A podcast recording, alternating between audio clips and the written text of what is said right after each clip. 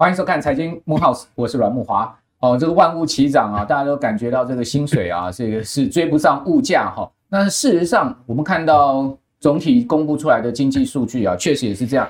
那行政院主计总处啊，最近公布了全体受雇员工，就全部中华民国的这个呃上班族了哈。然后一到五月的经常性薪资啊，大家知道是多少吗？四万四千两百五十二块。诶，这个经常性薪资看起来好像还不错哈，应该可以过日子。而且年增率呢是达到了百分之二点八三，这可是创下将近二十二年来的一个最大增幅哦。不过呢，物价上涨，薪水也有涨。但是赶不上物价上涨，因为最近这几个月主计总数公布出来的这个通货膨胀率，就是消费者物价指数 CPI 都超过三趴，甚至下半年往四趴走也不是稀奇的事情。所以呢，你这个薪资的上涨啊，要去跟物价相比啊，一减之下，结果呢，我们的经常性薪资是倒退路哦，哦是负的这个零点二趴，哦这可是六年来哈我们的实质性经常性薪资呢首次出现负成长，所以大家可以看到这张图表上。哦，画得非常清楚哈，你可以看到我们的经常性薪资是倒退的哦，可见呢，老板有帮员工加薪水，但是加上去大家也无感。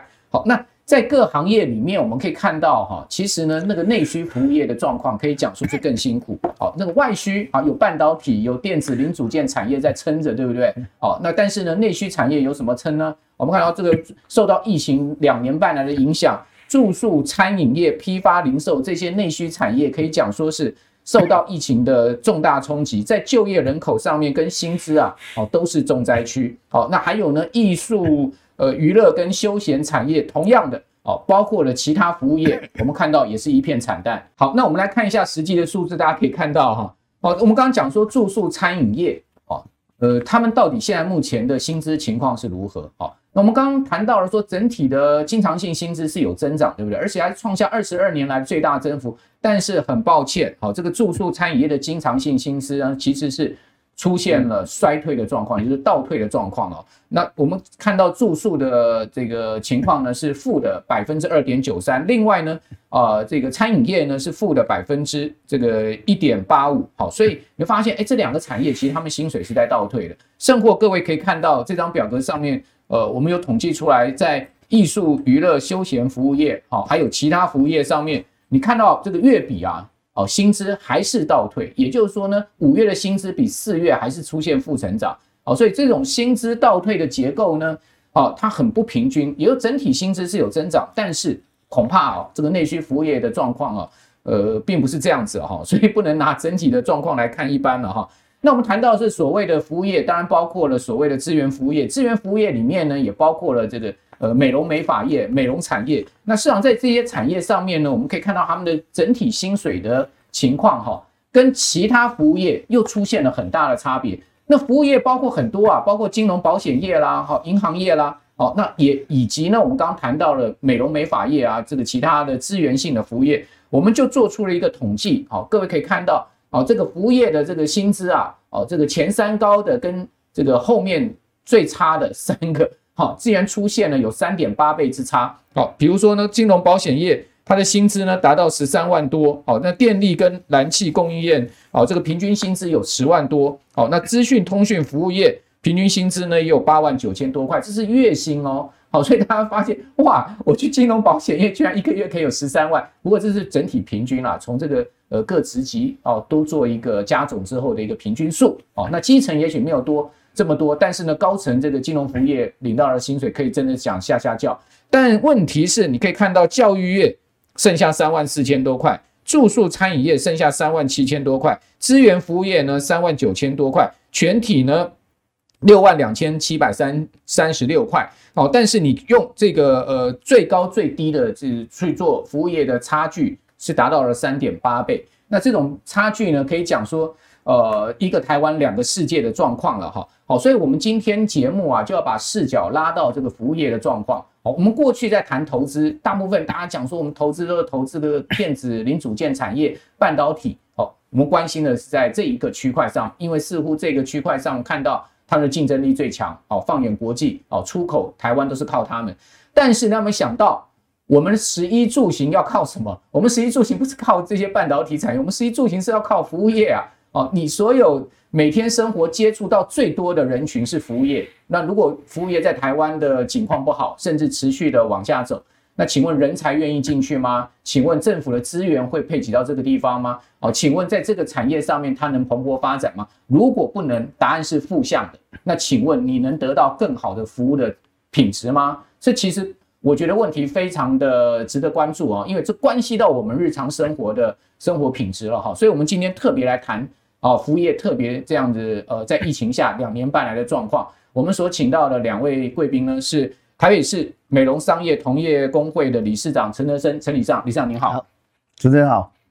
另外呢，我们请到 APTF 亚太头皮管理师认证联盟的主席张瑞清张主席。主席你好，哎，主持人你好，好。那我想，呃，服务业两位最清楚，因为两位据我知道都是在服务业里面打拼了这个三十年以上的时间了哈。那首先我要先请教理事长，从我们整体工会的角度来看，好，两年的疫情，台湾现在目前的美容美发业整个美容产业状况如何？因为我看到媒体报道未必一定是这个呃全面的哈。呃，比如说我们看到一个新闻媒体写到说，我居然有人从事美发业拍谢哈，说。快哭出来！哦，这两年的疫情逼得他们要付学贷，哦，要缴这个房租，哦，搞得他们这个美发业者呢，说眼眼泪都快要掉下来。记者访问的时候是这样讲，甚至大型业者讲说，我一个月店租、人事、水费、管销成本全部加起来两百万到三百万，居然呢，在疫情最严重的时候，生意几乎是归零诶。那这两三百万呢？这个每个月支出要照付，怎么办呢？好，那员工的这个就业的权利又在哪里呢？我想这些问题这两年半来，在整个工会处理上面，应该您感受是最深的吧？去年从五月十八号，其实五月是我们的大业，从五月十八号开始，哦，因为万万华疫情爆发的时候，我们业绩大概剩下两成到三成。嗯，两层到三层，只剩下两层到三层，那真的是很严重。哦、那减掉八成，对，减掉八成，是平均的状况。对对对，嗯、那五月到五月五月到六月的时候，大概剩下两三成。那六月到七月的时候，大概剩下四五成。对，那到八月的时候，大概就八月九月的时候恢复到七八成、八九成这样子哦。因为看 看体系哈，因人而异这个问题了哈。那当然。你说到今年，今年说实在的，今年说实在，到六月份它已经恢复正常，甚至于业绩超过二零一九年疫疫情还没发生的时候，就生意有有好转，嗯，有好转。那至于至于说你说倒闭的，倒闭有，当刚开始二零二零的时候，二零二零的时候倒闭的话，大概都是东西单店，东西单店，哈，那东西单店说实在，有一些真的也不适合。就是台湾讲的啊，加坡三倍硬材的被全十天的这种问题哈，因为房租太贵嘛，本身不是本身技术不足，也要做那高档的生意这个问题。那那 在东区，因为疫情刚发生的时候，越有钱人越怕死，他本来他客数就已经少了，对，那再加上人家不去的时候，那客数再涨三分之一，那再有些人出国，因为那个防疫下的防疫。那个居家隔离的关系是有些没有办法回来，所以等于完全没有客人。去了美国就反正我也回不来，完全没有客人，所以 这样他就店家店家就完全没有办法营业，就倒闭了这个问题。所以去年最严重的是东区单店。OK，哦，东区单店大概倒掉多少间？大概倒了差不多一百家。二零二一的时候，那个去年五月十八号，五月十八号疫情很严重，生意只剩下两三成的时候，是传统店家，因为我要倒到另外一一批。对，因为没有生意，那就没有没有生意，有些传统店家就请助理设计师休息，他们放无薪假。对，放无薪假。可是当疫情到八九月的时候缓和的时候，业绩恢复的时候，人家不回来了，找到新的工作了。啊啊啊所以。他还没有人可以做，没，没有人可以做，他说我自由倒了。所以以前在收店 收店的时候，大概都是啊，我这过完年后做完了以后，我以后再收。可是去年不一样，去年从十月、十一月、十二月元月份都关店，都完全没有说等我做完过年以后才关店，因为没有人力嘛，因为完全没有人力。OK，好，所以呃，二二零二零年倒的是东旭单店，好、嗯，然后呢，二零二一年倒的是传统店家，传统店家。哇，那这其实对呃整个美容美发业来讲，应该是一个很重大的冲击吧？呃，事实上 会倒的店家，事实上他们大部分都是没有投保啊，南宫和天这个后来牛，他们是完全没有去投保。那因为政府其实还是感谢感谢政府啦，因为二零二零的时候政府哦有补助基那个基本薪资哦四成，所以补助三个月下来大概是两万七左右。是，其实它可以应付那那一波那个一个人两万七嘛。对，三个月两万七嘛哈，那大概可以补助那些那个那个减少的业绩可以补助的过啊。二零二零政府政府更大手笔。好，只要是你投基本薪资的话，你自己有投投保单位基本薪资的话，一个人是补助四万块，一次就补助单次补助四万块，就隔年。对，那因为工会投工会的话，他补助三万，那那个投投保我们事业单位的话，那个员工没有，他再补助一万块。所以原则上这一波那个补助下来，让我们那个虽然我们业绩只剩下两三成，可是因为有政府的补助，我们还可以。付基本薪资还可以有付付一些房租，可以撑得下来。但是没有入工会、没有投保的就没有了嘛？对，啊，因为他本来都已经没有照这个我们劳基法在实施，他本身没有，他本身没有投保，没有投保就没有办法接受这这方面的这个。因为平常你如果讲说唇膏或什么，你用你用不同的方式去竞争的话，不同方式去拉人的话，你又不给他投保的话，那造成说你平常时不好听不接后来牛就没有办法，因为没有制度嘛。嗯。好，这也是一个业界的麻烦的问题，就是没有投劳健保，就是说在制度上不健全。我知道工会也处理蛮多这种所谓劳资纠纷了哈，这个等一下再请教理事长。好，那呃，接下来我要请教理事长，就是说，那这样的一个状况下，呃，不管是工会的角度或者政府的角度，怎么协助业者呃去度过这个疫情这波困难的状况之后呢，进入到另外一个转型的阶段，因为。呃，我想这次疫情其实它其实是一个很好的考验哦，它也淘汰了一些不好的业者，或者说没有竞争力的业者嘛。那留下来它是有竞争力，但有竞争力，毕竟这个市场还是很很这个呃，我们讲红海的一个市场。那怎么样呃，从工会的角度或政府怎么协助他们可以更升级呢？我想这个当这个附加价值要做出来，我想业者才能真正有好的一个未来吧。当初。这十几年来，因为网网络很发达哦，网络很发达，那网购也很发达。对，那事实上有很多行业被网络替代掉了。对，那当初我在我们这业界，还有我们的员工，我常在讲说，你们选对行业了，我们这行业完全不会被网络。取代也不会被机器取，暂时不会被机器取代。机器人哦，可是说实在，这两年真的是被疫情打败这个问题，因为人不来了，人不出来了，我们就是有一点被打败。对，那事实上我们在因应方面，其实不管在产业升级，或是对那个会员这方面，事实上我们不管工会在上课，在不管在资讯、在管理课、在技术课，哈，其实我们都有在上课。那包括。包括台北市政府哈，也有在台北市政府也有也有在上那个自信课，那自那个自己自测会也有补助我们网站哈，在用这些网站这个问题，加强网站，加强网络行销，对网络行销的网站。啊，事实上，事实上那个这些这些补助这些补助哦，还有那个其实以实际还是有落差，可是还是有些人做的很好。那这业界有两个体系，十几家店，他们在这个网络行销方面做得很好，嗯嗯，做得很好。包括偶尔你到那个偏僻小巷里面，你们还可以看到说，有些店家，哎，奇怪，在这小巷里面生意怎么那么好？嗯，这表示他们在个体户在单店年轻人，他们在这方面网络行销做得很好。不管在 IG、FB，他们懂得网美怎么的网拍，拍得美美的，大家看到这个美美就会去。可是大部分这些客人，他本身他是有分阶段的。这些大部分都是年轻人会去，就有资讯落差的问题。年年轻人会去，普通 普通那个普通消费者，他还是会到平常的店家。嗯，那那原则上是这样子啦，就是说，这个我们那个客人的消费层次还是有差。嗯哦，就像说那个年轻人哦，以前年轻人会到西门町去消费啦，吼，消费西门町啊，或是文林路他们去消费，公馆去消费。可是年过二十五以后。他们还是会到传统店去消费，包括主持人一样。主持人，你二十五岁以后，你绝对没有变过发型，这是很正常，因为求安顿嘛，所以才会有一个发型自己看也不习惯，所以所以才会有 才会有一个那个幸福肥的原因，就在这个地方。所以事实上，在这个在这个市场上，它是有区分的。OK，然后年轻年轻网红归网红，网网网网爷归网爷，传统店归传统店，它是有区分的，市场区隔。对，还是有区市场区隔的。那当然。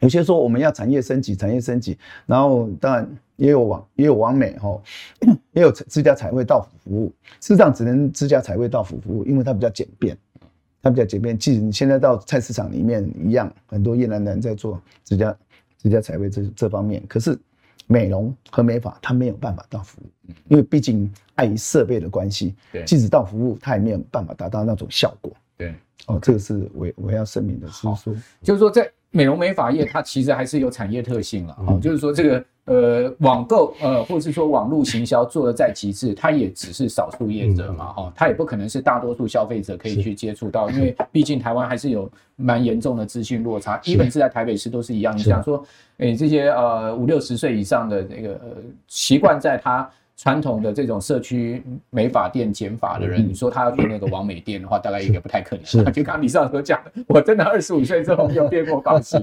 好，那我现在想要请教呃呃张顾问啊，张主席，就是说呃，其实您在美容美发业也看了非常多的这个 呃这么多年来的状况哈，大家也都一直讲说要转型，是是，但是呢，看起来转型之路也走走的不是那么顺，是是，到底原因在哪里？以及您觉得就是说未来的转型真正要。呃，朝向什么样路路路径发展，才能让业者呃真的能赚到钱，然后消费者也能有好的这个消费体验？因为我我觉得这两个一定要配合嘛。是的。我我今天也不在乎多付一点钱，但是我要好的消费体验。是。那假设说我今天出不起这个钱的人，我可能就去跑去那个百元快钱，这种就是市场区隔，对不对？那到底我们美容美发业都要往哪条路发展？是的。好，谢谢主持人哈。呃，根据我长期在这个产业当经营管理顾问哈，我对产业有一个长期的一个发展的一个路径啊，也就是在这边有一个叫做畸形市场跟 L 型市场。什么叫做畸形？畸形呢，就是金三角，对，啊，Golden 金三角，L 型就是长方形，嗯，长方形。所以呢，在大致上，我一贯在过去在服务整个产业，基本上提出三个论述。第一个就是过去重视技术，那未来要。紧接着转哈升级，产业升级上要往技术加专业知识，嗯嗯，啊，然后呢，再来呢，要由专业知识去加管理，嗯，所谓的管理呢，其实就是提升服务品质。嗯，其实台湾的呃收入跟整个消费水平是一不断提升，重顾客更重视服被服务的感觉，对，啊，所以呢，所谓的管理其实就是呃提升服务品质，这是第一个。我为我在这行业做三十年顾问，长期以这个作为服务的一个。所以畸形市场，它就把小众市场、分众市场、大众市场的区隔出来了。对，没有错，对，把所以大众市场还是占主流，占主流，占主流，占主流。对，所以说传统沙龙。对对。那传统沙龙，您觉得它应该往哪条路发展？呃，往传统沙龙就是技术加产品嘛。对。那要往技术加专业知识走，就要再多一个专业专业知识。对，要你要知道顾客的发质。对。这个发质应该用什么产品？对。啊。这是第一个，就传统沙龙现在比较缺的是专业知识，对对对，因为他们没有进，他们一直都在技术上。OK，好，那再来要去升级，所以专业知识除了重视发，呃，头发的这个专业知识，还要重视头皮的专业知识，是对，才知道说怎么帮顾客推荐洗发精、保养品。嗯，好，那当这一块已经呃到达一个程度的时候，顾客接受了，然后呢就往管理走，所以管理没有想象中这么困难，其实就是提升服务品质。嗯嗯。啊，这是这是我对产业的一个建议。啊。那近几年来呢，啊，因为我一直在推动头皮的一个认证，嗯，啊，头皮认证呢，我们得到一些成功案例，嗯，就是呢，刚才讲的是产业升级，现在呢，我要呃给我们产业一个建议，就产业转型，啊，产业转型，因为过去做美发是给顾客美丽，对，但是呢，专业知识你要提升，能够去照顾到头发健康，照顾到头皮健康，所以呢，美丽加健康。的复合式沙龙是各位我们这个产业可以选项之一，嗯，可以选项之一，这是我目前在协助产业这三十年来一路走上来到现在，而且有得到一些成功的印证。那如果要走到健康，它其实就涉及到很多专业知识。对对对对对，这就不是只是说，哎，我这个呃帮你头发剪的剪的漂亮，对对，settle 哎，就就就那个就就很漂亮这样子。对对对，没有错没有错。所以呢，我们得到一个印证哈，就是说过去一直都只重视技术的店家，其实业绩是一直在往下掉。啊，但是呢，重视专业知识跟健康的的店家呢，业绩是不断在提升。这个这个有没有实际的案例？有有有有。等一下，您说机会才加技术才？对，因为因为台湾以前啊做美发，呃，从事的人少嘛，对，所以是一个很棒的一个一个产业的一个机会才。Okay, okay. 但是当大家的技术都成熟了，你的竞争力就就弱化。对对啊，那怎么办？要往专业知识走。对，因为我知道早年这个从事美发美容业哦，买那个店面的哈，都赚很多钱，店面 店面都靠到，第三套房地产的对对对对，其实真正赚到大钱，像理事长他们的体系，真正赚到大钱是用技术赚到大钱。OK OK。对，但是消费者的知识水平提升了，你有知知识还不够，还要告诉哎，你的发质是怎么样啊？你的头皮是怎么样啊？哦，我才帮你推荐产品，他会用到好的产品，所以呢，销售就会提升。哦，用个专业知识可以提升销售的业绩，啊、哦，再来，那呃管理呢就服务提升服务品质。现在的消费者，尤其是台北市啊，或者是六都，消费者都愿意花钱买感觉，对，买服务，那是高端消费，高费消费者。所以呢，哦，可以再往呃管理这样走，所以业绩就往上提升。那我等一下会有一些案例啊、哦，他原来做美发业绩是多少，加入了啊。哦专业知识加入了呃投笔的知识以后，A G 可以倍增。OK，要要讲实际案例。所以，我所以我想，刚刚这个呃，我们这样谈下来，可能有一个几小小结了哈。对，就是说，第一个就是说，这个市场本来它就必须要做一些分众管理。对，没有错，没有错。就是说，你今天。呃，可能是呃小众市场的，对，你今天做大众市场的，或者你今天做分众分众市场的，这个就美美容美发业者他自己本身要对自己的定位，对对对对对，没有错，他的 position 要要正确，对 position 要正确，自己的定位要清楚，是的。然后呢，在自己定位清楚之后呢，找到他对的这个市场的商业模式。商业模式跟他的他的这个客户嘛，他的 TA，那找到之后很重要，就刚张顾问讲，你上也提到，就是专业知识要提升，是的，不是只是传统停留在剪法剪得很好，或者烫发烫得很好，是的，染发染发染得很好，对，你对你对这个产品也好，你对客客户的发质头皮也好，各方面，对，其实最后还要涉及到整个健康的管理，没有错，没有错，哦，那这个要学习的很多很多很多，我们也遇到很大的困难。对，怎么说呢？呃，因为哈，要要，我现在在在推认证嘛，头皮认证。对，呃，我们美法业者，尤其是在传统的沙龙的从业的技术人员，一看到要头皮的知识要上这么厚的一本书，就就昏倒了。这么厚，就是说上课要上这么，哎，上这么多，要上连续上四天的课。这个应该是大专院校的书吧？大专院校是丛书是这一本哦。对，我们还在大专院校推。哦，大学用书，了解。大学用书，那这个是我在呃工会也好，或者是在我们的产业，还有的还有科科技大学，好，台北医学大学，我们就有推二级证的课程。嗯嗯。但是呢。呃，我们的技术从业人员，尤其是在传统的技技术从业人员，一看到这本书就昏倒了，这是我遇到最大的瓶颈。哦，因为还是在偏偏重技术技术的这个层面。那当然，技术我们要讲的不是重不重要，技术是为本哦，对，为根哦，技术还是很重要。对对，升级转型要加其他附加价值。OK，是的。所以我们现在目前遇到最大的瓶颈就在这认证。对哦，所以它的认证它会遇到瓶颈，呃，因为没有办法转型。观念上没有办法转型，对，所以店就没有办法转型，对，所以所以我们推动的也特别辛苦，所以在这边要呼吁我们的这个产业一起加油。好，那您刚刚谈到这个头皮管理这件事情哈，这个台湾我知道最近这几年啊，其实也看到很多沙龙呃树立起不同不同招牌、不同品牌的头皮管理，没有错，没有错。那这个头皮管理现在目前整个现况是怎么样？嗯，所谓的头皮管理这个概念，是是是，请张顾问来跟我们谈一下。呃呃，应该这样说哈。头皮的保养啊，在以现在的角度来看，不是新鲜事。是台湾在二十几年前已经在做，呃，发质的保养，对，也在做头皮的保养。就是你去剪发的时候，他会他帮你润滑，哎，润丝啊，头皮，对对，那是发干。对，那呃，二十年前台湾其实已经在做推头皮的保养了，已经从发干到头皮了。嗯，但是呢，我投入了这一个产业以后才知道，原来大部分的店家都在做表皮的保养。表皮。对头皮的表皮保养，OK，但是头皮有问题，其实都在头皮以下的真皮层，OK，对，但是呢，大部分因为知识的不足，所以对真皮层的这个结构不了解，所以他们做到最后基本上都很辛苦，会做到变好像回到护发，因为没有效果，比如出油，出油是皮质层的问题啊，不是表皮啊，所以今天做完以后呢，出油没问题了，但是明天又出油啦、啊。所以呢，业者就遇到一些困境，像昨天，呃，昨天我呃接待一一位一对夫妻，店开在新店，好、哦，我就跟他分享说，我们的陈德生陈理事长说，哈，去年啦倒一百多家店，他竟然给我回答说，我可能是今年要倒的倒的店的其中一家，他这样，他他本身是夫妻店，哎，夫妻店，两夫妻在做而已，希望孩子接，孩子也。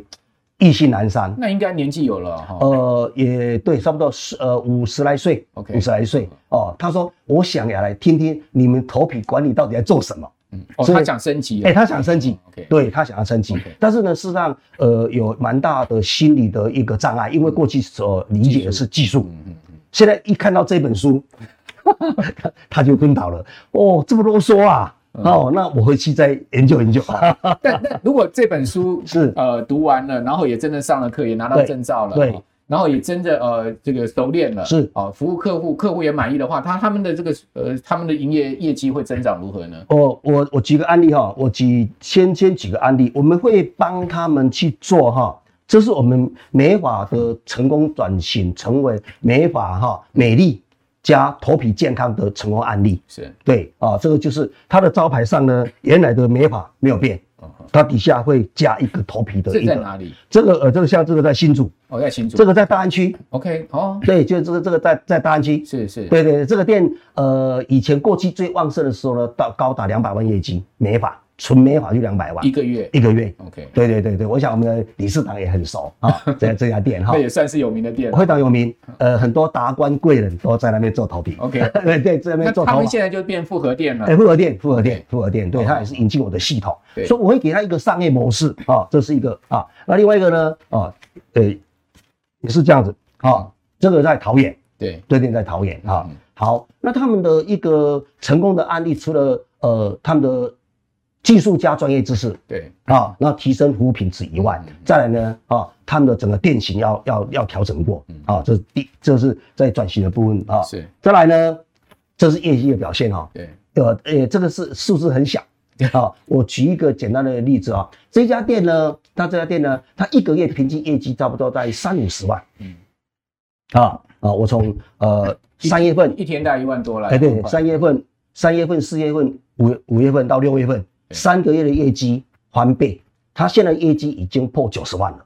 OK，对，员工没有增加，嗯，初期员工没有增加，哦，那个顾客没有增加，引进头皮管理让他的业绩倍增，美发业绩没有掉哦，嗯，哦，各位若是可以细看的话，美发业绩没有掉，头皮业绩增加一倍。我举个例子，他三月份引进的时候呢，啊，他的业他美发的业绩是大概三十万，嗯，啊，三四五都三十万。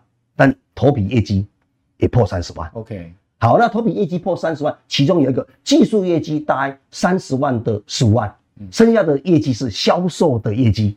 销售业绩就是产品的产品业绩也是五万。OK，所以你看三十万的美发业绩加三十万的头皮业绩，两个加起来六十万。OK，它成本一样。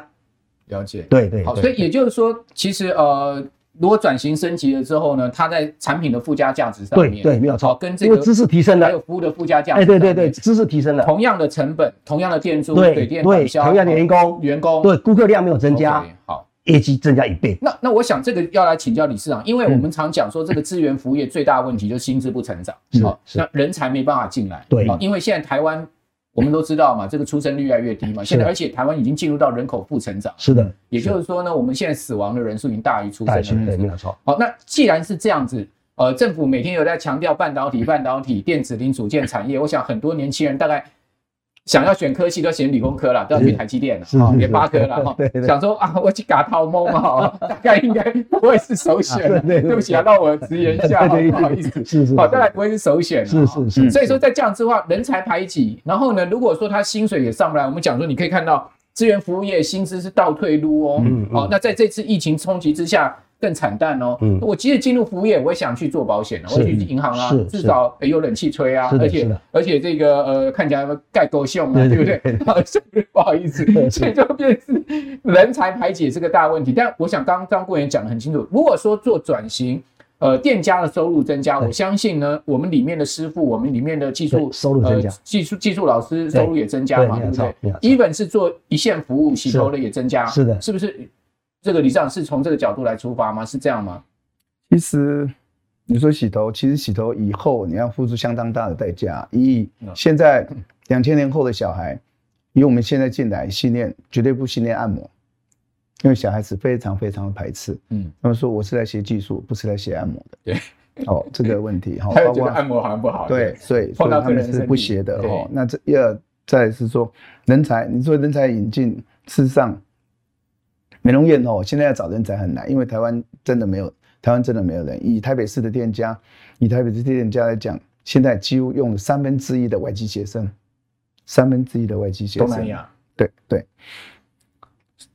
所以他没有办，他没有办法引进，真的是很优秀的，除非他真的是有兴趣，他才学这行。不然说在美容院从以前，从民国八那个七十九年，我们第一届那个嘉义嘉慈还有那个树德家商，嗯嗯，的美容科毕业到到到台北来，到台北来学习的时候，说实在，一班里面五十个愿意从事这行的，愿意从事这行的大概占一半，那一半里面。再加美容，再占加三分之一去，其实他真正能从事这行的，只是十几个。那十几个经过一年以后，又淘汰淘汰十分之一，是所以美容院他淘汰的人真的是非常多。嗯，因为第一他面对的是人，他还学技术。然后当然你们以前会，因为以前当然很多讲啊，美容院都洗头洗的手烂，绝对不是，那是少数。然后那皮肤皮肤性。那个输液炎这个问题，那事事实上不是这样，只是有些人他没有办法面对的，因为服务业、美容院就直接接触人，那跟人聊天，有些人是没有办法去聊天的，所以他没有办法去活下来。再来，有些人不是每一个人天生手感都那么好，也是每一个人天生美感都那么好，所以他会被淘汰掉。原因是在这，所以美容院你从学校五十个人，实际到五十个人，五十个人进到美容院，实际能升上能升上设计师的大概五位。到时候能当上主管大概只有一位，所以美容院淘汰的人是非常多的。所以你到哪一个行业都可以看到啊，我靠这，我靠这是做他们哎，事实上他淘汰非常多，因为他实际要学技术，他不是像他进来一个美容院一个人引进来到现场，我们常常讲美容院老板最傻，我不相信，你可以问一下你的员工一下，你到公司来干嘛？你一定是来贡献的嘛？对。可是美容院不是，美容院现在一个月三万多，请请助理来赶客人。知道为什么这么讲？不相信一个一个助理真的要洗头洗得好的话，要三个月以上。那这三个月洗不好，都在赶客人。所以，我们美容院老板请人是来赶客人，花钱来赶客人是完全不一样。这客人不高兴，不满意，不来了，烂了，这个就对乱洗，那完全不一样。那美容院其实栽培人他是很久，他不像到 Seven，他一个礼拜就可以了解所有流程。好，到火锅店一个礼拜。彩龙 Q 以后啊，美容院不一样。美容院真的要栽培一个设计师，要差不多三三轮调三年，然后你即使在像现在我有百日城市一百天让他成为设计师，那以前都是在有些比较没有良心的老板再拖个两三年，那有良心的老板就是一年让新人成为设计师。你看，他从进来到他能帮你是帮你当师傅要三四年的时间，那实际师傅要经过一年多的时候才有办法。达到我们的产值，所以你知道美容院新店一个人要多久？比台积电还久，真的。所以这个留才更困难了，对不对？是。好，这个理事长刚刚也讲了业界的现实情况嘛。是。好，你现在三分之一都是东南亚的这个所谓的这个外外籍学生，对不对？在台湾的，在台北市的这个美容美发业是这样，没人才啊，年轻人不去啊。对。好，那。张顾问从这个角度怎么留才呢？怎么让年轻人愿意进到这个行业呢？呃、而且呢，真正也有兴趣，是的，持续把它当成终身的。是的，是的。其实我在这个行业做三十年的顾问，也是发现这个问题相当严重。嗯。那但是呢，我自从投入了头皮的认证了以后呢，呃，我在这边有一个案例跟想跟呃大家来分享一下哈。目前全国有四所大学对来跟我做产学合作。OK 啊，所以您的这个体系已经进入到大学。大学目前有四所大学进入体系。哪四所？呃，来最北的基隆啊，崇右，崇右啊，然后再来呢，桃园的万能。是，对，那再来就台中的红光，对，再来就是呃云林的那个呃那个吴凤科技大学，哎，那个吴凤，对。对，那我们可以往下看哈，我们的人力资源。目前呢，他们在学校都设一个头皮的。实习中心，OK，对，头皮实习实习中心有美容床啊，有操作操作床。再来呢，这些学生本来是做美发科，嗯嗯，哦，有三分之一在加修了这个课程，就是我们 ABTF 的头皮管理的一个一个一个学程，嗯，好，大概三个学分，嗯，好，在学校是有学分的。三个学分是好，那这是第一个案例哈。那他修完三个学分可以拿到证照吗？哎，可以，他有我们的三级证的证照。哦，有总共一二三，一二三级，三级是助理，二级是头皮管理师，一级就是可以到达头皮健康管理师。OK，所以每一级都要经过考试，哎，都要考试，都要拿一个证。好，那这是我们第二个哈案例哈。目前呢，你看吴凤吴吴凤科技大学万能，目前这两批学生大概有五十位，嗯，而且已经有学生已经到店服务了，嗯，那我们根据我们的统计，平均薪资落在三万五到四万五中间，是。助理哦，哦。三万五到四万五中间，超过我们刚刚讲资源服务业。对，没有错，没有错。因为他不只会美发，嗯，又会种头皮，嗯，所以他在店里头有美发客人，他就接美发客人，嗯，啊，也会洗头，啊，然后呢，他在学校已经接受我们的头皮的课程了，所以他到门店去不必再学习，马上上线。OK，就刚刚李市长所讲的那个。对对对对对，不会赶客人，对不会赶客人，品质一定到达，因为他 要拿到证，我们才愿意让他到门店去服务。了解，所以他在学校就拿到证了。嗯嗯。然后到到他在学校拿的这个是这个是我们大学用书三级证。嗯嗯。助理，好，然后呢到大四呢，他大四呢就会来上我们的二级证，当头皮管理师。OK，好，那当头皮管理师，我们呃以我们的经验，平均薪资落在。大约四万到呃四万五到六万中间，嗯，平均，若是当主管，那会超过六万块，哦，那相当不错。是的，是的，这是我们的呃实际的案例，嗯，实际案例。那为什么？若是你跟刚才那个业绩的倍增，嗯、你看他原来是美发师，嗯、拿到我们二级证，他原来假定一个月可以做十万，倍增二十万，嗯，他薪水就别增，嗯嗯，好，他就拿到我们二级证的证书，啊，这是我们的一个案例。所以呢，目前这些人才。我们已经在学校培训了，所以他的专业知识提升了，服务流程也服务态度也提升了，所以我们到门店去，现在也在门店，现在这些学生到门店的去的表现，就如同刚才所说，以我们用收入来说，三万五到四万五中间是很稀松平常可以拿到的薪水。是的，所以我我我想这个头发是一定要剪的了哈，只是说怎么剪法是的，是问题而已，花多少钱的问题，对对对，以及我们在剪头发的过程中是不是能得到更好的这个服务的体验，是是，包括您刚刚所讲的，不是只有剪发而已，对，甚至那个我们头皮管理师还可以给我们头皮的这个保养的建议，对，没有错，以及帮我们做头皮的管理，对，没有错，让我们的头皮跟脸皮是一张皮，没有错，没有错，让让我们的头皮可以更健康，是的，是的。那我想男生会特别 care 这个问题，为什么？因为你头皮不健康的话，你就掉发，对对，掉发，我们都不希望我们。有这个中年秃啊，是的，地中海啊，对，哦，或者说呃发际线往上的问题了，哈，所以呃这些呢，其实都要靠这个好的头皮健康的管理哈。对，那我想呃最后要请教理事长，就是说在不同的这个店家层次，当然不可能全部都引进这套系统，因为我们也知道有些传统店家他就是没办法转型，对对，或者说他的课程就是这样，他也不课程可能他本身也不能接受这种概念，是是，但是我相信。一定有店家，而且有这样的课课程需求，因为我也看到实际这样的市场，是啊，以及我自己个人的亲身体验的头皮管理，确实它对我们的这个呃头发的这个维护跟保健有非常好的一个效果啊，不然的话。头皮不会，我我我今年也五十五岁了，头 头发不会那么茂盛，讲白话一点啊，好，至少还可以这个呃竖得起来，hold 住 hold 住，好，这还可以竖得起来，对对对对，好，所以说呢，这个有保养真的是有差哈。那我最后要请教理事长，就是说，在这个不成不同的这个分层次的一个课程经营上面，嗯，呃，业者往从美容美发的这个传统技术上面往头皮这一块去发展，是不是一条路呢？其实。美容院哈，它从以往到现在，它是越分越细了。对，哦，就像我们在写论书，那个硕士论文和博士论文一样，都写单一而已，不可能全面涵盖。那美容美发，当我三十几年入这行的时候，那刚好在细分啊。我记得我最记得最清楚的时候，三十差不多三十年前，TVBS 刚开始的时候，访问喜业的黄玛丽黄老师，是 喜业黄黄黄老师，因为他在做新娘新娘造型，对，那记者问他说，黄老师你。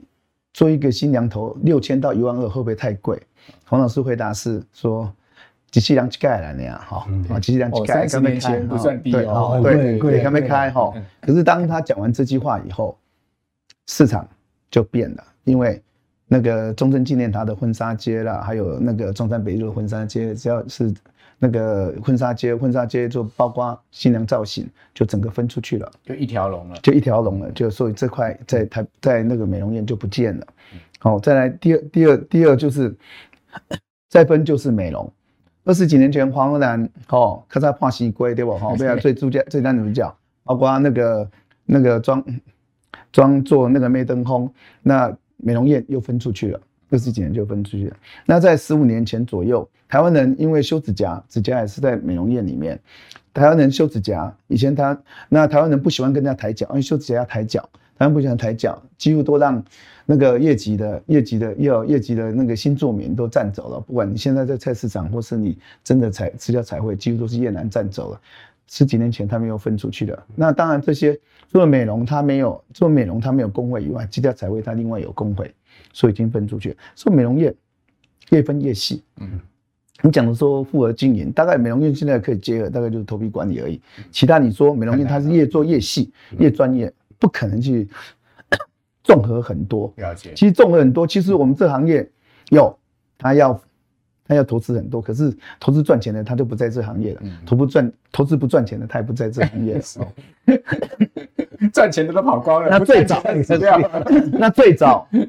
最早哈，他还在这个市场上的大概就黄老师，他最早在二十几年前，他就把他洗液管改成水疗管，嗯，那当然最后还是卖酵素，对，然后卖酵素他才能活下去这个问题。那以前他有二十几家店，现在也剩下六家店而已。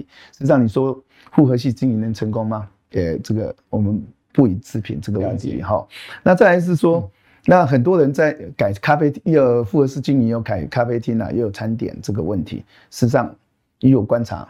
还是一样没有成功，因为美容院真的是很专业，美发这行业真的是很专业，所以这一点，这一点我要这一点我还是要再三强要再三强调一下。其实美容院在产业升级方面，实际上人事人事成本是占最高的。了解。你要想，在三十几年前，我们一个员工才五千块，哦，五千块哦，当然包吃包住了这个问题了。你要知道，现在一个员工就三万多，所以以前一家美容院随便一个美容院就十二个助理。现在一家美容院两个助理的成本就已经比以前十二个还多，怪不得洗头要等那么久。没有，现在几乎洗头划不来。那在上一集，在上一集美那个主持人在主持去年六月十五，我都有在看了，美美美发业的业绩呈断崖式的下 下跌，你都有分析过了啊？我有看，我有看哈。那一百六十八。那个一百六，因为去年一百六十，今年一百六十八。那你讲讲了师傅两百五哦，两百五。我讲一天一个小时都四百多。那美容院你还想去那个想低单价的消费，不可能的。因为完全没有人，完全没有人了。那你说再怎么改，再怎么复合式经营的话，事实上只可以结合说头皮头头皮理疗是一个一样，跟洗头是一个流程。那其他你要结合其他行业，除非是另外公司，你可以开发票，可以卖其他的产品。因为美容是靠产品，它可以开公司开发票。美发因为纯粹技术。我到目前为止，他还是采核定课税，因为我在看到那个说啊，你们美容院都没有都没有那个缴税的，其实美容院有缴税，不要讲美容院，美容院采核定课税，他有些核定课税一个月也是好几万，所以不要讲美容院没有。缴税这个问题，好，我我想今天经由理事长这个呃这么多年来的老经验哈，以及看遍业界的所有状况，给业者的一个这个忠告非常的这个诚恳哈，而且是确实呃这个呃句句到到位啊，有这个业者呢不要异想天开啊，说我今天要转型去呃沙龙还要去卖衣服啦哈，或者是说卖咖啡，或者说指甲啦哈，或者说做那个睫毛，你不要这样异想天开，对对，唯一一条转型之路就是做头皮，嗯。好，也就是说，理事长刚刚也讲得清楚嘛，就是说我减法哦，技术为本嘛，好，但是我到后面的洗法，我要进一步做到这个真正洗法，不是只有洗法，而是头皮的清洁，对，没有，好，头皮的整个连接的连接在一起，这样子你才能像刚刚张顾问讲说，你业绩才可以倍翻嘛，可以好，不然的话你怎么样去卖产品？你怎么样去提升你的这个服务的附加价值？你一个客人剪个头发，你收五百，你怎么可能跟他讲说你进来之后你要付两千才能出？对，没有错，对不对？所以这个就是。呃，我想从从业人员的素质的提升，好收入的增加，到整个呃业者的这个收入的增加，利润的增加，这样才能在整个产业中形成一个良性循环嘛。是，哦，不然的话，到最后大家都稀了了嘛。啊，这个到最后稀了了的结果是什么？消费者也倒霉，因为没有好的服务品质。好，台湾整个内需服务业全部垮掉。是，哦，那我想这个也政府不乐见，因为毕竟我们的服务业占我们就业人口哈。是高达八成哦，这个不要搞错了，不是制造业哦。是，好，制造业是高薪没有错，但是他们就占整个就业人口呢，只有两到三成而已。是的，好，那这样子呃，一个整个服务业的面面观，我们当然不能把整个服务业都讲透透，但是我们，但是从美容美发业这个行业就可以看到整个服务业的现况了。好，那我想今天两位专家都跟大家讲了一个非常好的一个思维。那如果您是呃美容美发业的从业人员，我相信。您更要把我们这一集的内内容哈传播给你所有的好朋友了，对不对？因为毕竟你可以帮助你们的同业嘛哈。但同时呢，如果你是有志于要想从事这个行业人，也可以参考理事长跟张顾问呃所谈的的方向。那如果您是消费者，您当然要选择对的店啊，对不对？因为你自己本身的这个消费权益也是最重要的。好，那怎么样让您有一个好的消费体验？我想，呃，这才是呃所谓的双赢啊。好，从业者到消费者，啊，大家都可以 win win。好，那今天我们非常谢谢呃陈理事长，谢谢张顾问，谢谢。好，那我们谢谢观众朋友收看。观众朋友，如果您喜欢我们财经慕 House 的话，请记得每个礼拜六、礼拜天晚上准时收看哦。同时，把我们的节目呢推播给您更多的好朋友。好，那今天我们的节目到这边了，好，我们明天见，拜拜。